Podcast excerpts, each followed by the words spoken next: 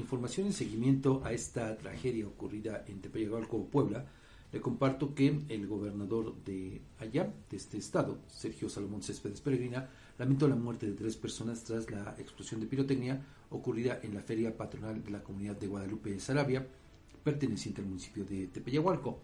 El mandatario se encontraba pues eh, rindiendo su informe eh, primer informe de gobierno cuando pues fue informado sobre este trágico suceso de acuerdo eh, con los reportes de la Secretaría de Gobernación pues la explosión se registró en una bodega que almacenaba pirotecnia para las festividades patronales del poblado. No se sabe hasta ahora qué cantidad de pirotecnia se almacenaba, en ese lugar. Bueno, pero pues eh, ahí hay que eh, decirlo, pues ya se incrementó el número de personas lesionadas.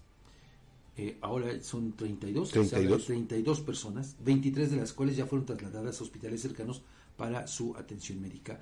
Y bueno, pues eh, en este contexto, le digo, pues sube el número de personas, pero pues fíjese, eh, ahí también como se lo dimos a conocer, una de las eh, víctimas fue don Goyito, como se le conocía, a este músico integrante de la agrupación que encabeza Jorge Domínguez y su grupo Superclass.